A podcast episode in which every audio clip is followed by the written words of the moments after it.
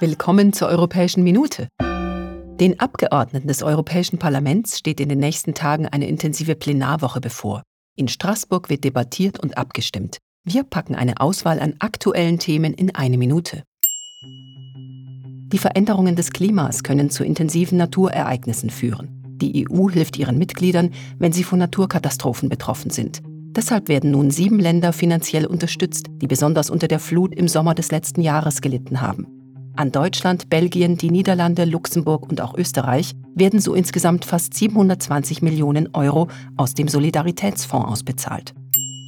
Noch einmal Finanzielles. Aufgrund der aktuellen Krisen, zum Beispiel Pandemie, Klima, Ukraine und der damit gestiegenen Ausgaben, muss der EU-Haushalt dringend überarbeitet werden. Die Abgeordneten drängen auf eine Reform. Damit soll es möglich werden, effizienter und flexibler auf Entwicklungen zu reagieren. Die EU plant das Budget momentan für sieben Jahre im Voraus. Die Abgeordneten des Parlaments befragen die Kommission, wie die EU besser vor ausländischer Manipulation geschützt werden soll. Es geht um die kritische Infrastruktur, die Energie oder auch die Informationssicherheit und andere Themen. Auch soll deutlich gemacht werden, wie die Zivilgesellschaft für eine bewusst negative Beeinflussung sensibilisiert werden kann.